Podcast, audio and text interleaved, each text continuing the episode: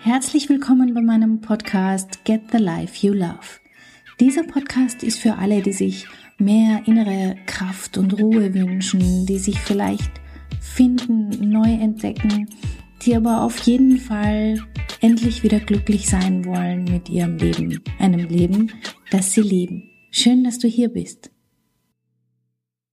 Hi, schön, dass du wieder reinschaust, reinhörst zu meinem aktuellen Beitrag, wo es wieder mal um eine Buchempfehlung geht, beziehungsweise darum, was wir von Ronnie Ware, ich glaube, ich sollte mir mal anhören, wie man den Namen ausspricht, was wir von ihr lernen können. Und zwar habe ich mir das Buch, ähm, habe ich das Buch gelesen, Fünf Dinge, die Sterbende am meisten bereuen.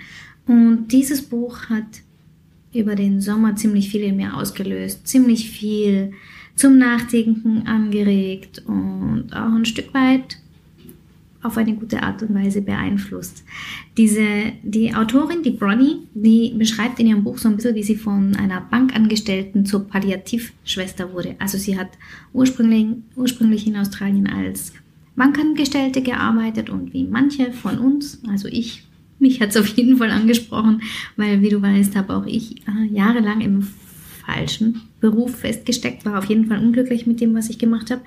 Und sie beschreibt das auch, wie das war, vom einen zum anderen zu kommen, wie über welche Wege und Umwege sie dazu gekommen ist und wie sie dann damit geht. Sie beschreibt in diesen äh, fünf Dingen, also fünf Themen, Schwerpunkte, die sie setzt, wie ihre Patienten damit umgegangen sind. Sie hat natürlich wahnsinnig viele Menschen begleitet und beschreibt einfach, was das mit ihr gemacht hat. Sie selber ist Autorin, sie ist Sängerin, sie ist Songwriterin. Ich glaube, jetzt lebt sie wieder in Australien. Und mich hat dieses Buch ähm, angesprochen wegen dem Titel. Also ich habe mir gedacht, wie cool ist das, wenn man Einblick kriegen kann in Weisheiten, Lernerfahrungen von Menschen, die schon eine ganze Weile auf diesem Planeten waren, die viel erlebt haben, die viel, viele Tage hier verbracht haben. Was sind so die Dinge, die man am Ende des Lebens bereut oder sich wünscht, dass man sie getan hätte? Ich glaube, dass das eine ganz, ganz spannende Frage ist, die letztlich auch ein bisschen die Frage beantwortet, wie kann ich ein Leben gestalten, das ich liebe? Äh, was ja mein Thema ist, auf dem ich dich begleite. Deswegen möchte ich dir das Buch sehr ans Herz legen. Es ist wirklich ein tolles Buch.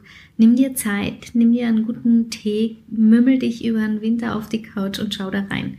Was ich möchte so drei Schwerpunkte setzen, die ich aus dem Buch mitgenommen habe. Nicht alle. Dann werden wir wahrscheinlich hier noch zwei Stunden miteinander verbringen und das würde immer noch nicht reichen. Aber drei Punkte möchte ich mitgeben, die ich in diesem Buch oder die ich über dieses Buch lernen durfte, über die ich nachgedacht habe, Dinge, die ich dir mitgeben möchte. Ein Satz, der ziemlich am Anfang des Buches fällt, wo Bronnie so ihren Werdegang beschreibt, der hat mich ziemlich geflasht und gleich einmal ge gebunden, an, gefesselt an das Buch. Der ist folgender.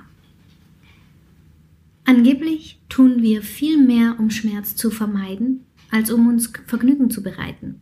Deswegen finden wir den Mut, Veränderungen vorzunehmen, erst wenn der Schmerz zu groß wird, bis dahin fraß sich der Schmerz immer tiefer in mich hinein, bis er den kritischen Punkt erreicht hatte.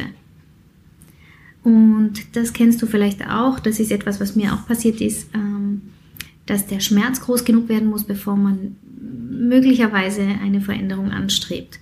Es scheint fast so, als wäre der Schmerz anziehender als das sich gut fühlen. Und das ist in uns Menschen drin, das ist einfach so, aber ähm, das ist etwas, was sie so schön auf den Punkt gebracht hat und was mich sofort hat dranbleiben lassen an diesem Buch. Ein Versäumnis, ähm, sie beschreibt diese fünf Dinge in Versäumnissen. Ein Versäumnis ist folgendes. Ich wünschte, ich hätte den Mut gehabt, mir selbst treu zu bleiben, statt so zu leben, wie andere es von mir erwarteten. Hm, also der Einfluss, den die Umwelt auf uns hat, all die Fesseln, die wir uns anlegen, weil wir glauben, dass die Umwelt das so und so meint. Und es gibt da eine Stelle im Buch, die ich dir gleich vorlesen werde, wo es darum geht, wie andere mit uns reden und was das mit uns macht und wessen Projektion da wohin passiert. Und lass das mal wirken, denk da mal drüber nach. Sie schreibt im, in dem Buch, das so, das hat mich ein bisschen an Byron Katie erinnert. Sie schreibt es, der Schmerz, den andere mir zugefügt hatten, war nur die Projektion ihres eigenen Leidens auf mich. Glückliche Menschen behandeln andere nicht so. Sie verurteilen niemanden, weil er versucht, sich in seiner Lebensführung selbst treu zu bleiben. Wenn sie überhaupt Stellung nehmen, dann in Form von Respekt. Ich würde niemals einen anderen beherrschen können und ich hatte auch gar nicht das Verlangen danach und so weiter und so fort. Das heißt, dass wenn andere dich kritisieren oder angehen oder beschimpfen, dann ist das oft nur hm, die Auswirkung von einem Spiegel, den du ihnen vorgehalten hast. Das ist eine Form von, sie machen sich Luft, indem sie quasi ihr eigenes Leiden auf dich projizieren. Und die Frage ist, ob du es nimmst. Wenn du auf deinem Weg bist und ich weiß, wie das ist, wenn andere sagen, du schaffst das nicht, das wird nicht passieren, das ist gar nicht möglich und wer glaubst du, dass du bist, dass du das erreichen kannst, dann ist immer wichtig zu wissen, was glaubst du. Nimmst du das oder nimmst du das nicht? Da gibt es so eine Legende von Buddha, ähm, der von einem wütenden Mann immer angeschrien wird immer weiter angeschrien wird und er bleibt ruhig und ruhig und ruhig. Und der wird dann gefragt, wie ihm das gelingt. Und der sagt dann, naja, wenn dir jemand ein Geschenk anbietet und du nimmst es nicht an, wem gehört dann das Geschenk? Und ähnlich ist es da auch. Also zieh dir nicht den Schuh von anderen Leuten an, sondern bleib bei dem, was du glaubst, bleib bei dem, was du für richtig hältst. Und klar kann man sich Feedback holen und respektvolle Kritik, das ist überhaupt gar keine Frage. Aber wenn dich jemand beschimpft oder wenn dich jemand vom Weg abbringen will, dann frag dich immer, ist es deins oder ist es seins? Das zweite, was noch einmal, glaube ich, eine schöne Erkenntnis war, ist, du bist das Produkt deiner Umgebung. Also achte gut darauf, mit wem du dich umgibst. Sie hat in ihrem Buch einen Patienten, der relativ jung war und der irgendwie ein ziemlich volles Leben hatte und ähm, ja, ein paar Unfälle hatte. Und offensichtlich gab es da was, was nicht mehr gut zu machen war. Er war auf jeden Fall dann in die Pflegestation gekommen und logischerweise befinden sich dort hauptsächlich ältere Menschen. Ältere Menschen, die schon mit ihrem Leben ein Stück weit abgeschlossen haben, die sich damit auseinandersetzen, wie es ist zu sterben. Und dieser junge Patient hat sich dem hingegeben. Einfach weil er tagtäglich mit dieser Umgebung konfrontiert war.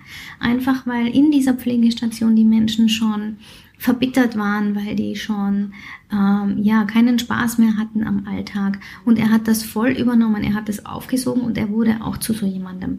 Es ist wirklich was dran, wenn es heißt, du bist das Produkt deiner Umgebung oder irgendwie die, der Durchschnitt der fünf Menschen, mit denen du dich am häufigsten umgibst. Also pass gut auf, wer in deinem Umfeld ist, der dir gut tut und wer in deinem Umfeld ist, der nur Energieräuber ist und dir Zeit und Kraft raubt. Mach da immer wieder eine kleine Überprüfung, ob es wirklich so ist, wie du es haben magst. Und ansonsten umgib dich bitte mit Menschen, die du magst, die, die, du, die dir gut tun, die dir helfen, die dich unterstützen, die dich vielleicht auch mal fordern, aber die ganz bestimmt nur Gutes im Sinn haben für dich. Und das Dritte, das ist etwas, was, glaube ich, am schwersten ist für uns alle. Also zumindest könnte ich mir vorstellen, dass es auch für dich schwierig ist, wenn du meine Videos schaust. Da hat es ganz viel mit Selbstintegrität zu tun, mit authentisch Leben zu tun, mit darf ich mich anderen zumuten, wie ich wirklich bin. Was meine ich damit?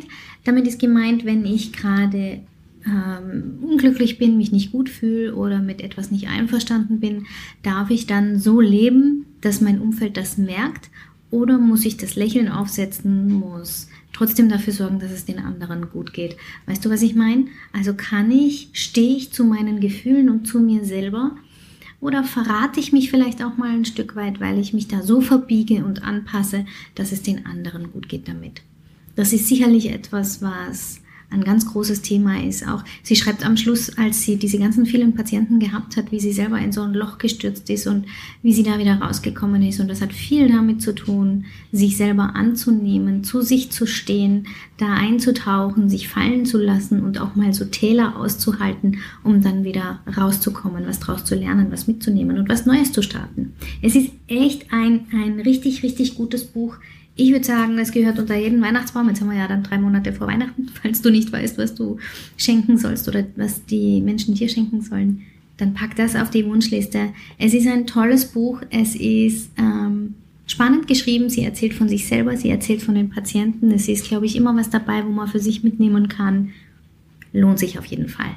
Ich bin wieder beim nächsten Buch angelangt. Ich freue mich zu hören, was du liest, ob du das Buch kennst, wie du die Ronnie findest, ob sie was ausgelöst hat in dir. Schreib das in die Kommentare, gib mir Feedback, ich würde mich wahnsinnig drüber freuen. Und ansonsten sehen wir uns beim nächsten Mal wieder. Bis dahin, ciao, ciao.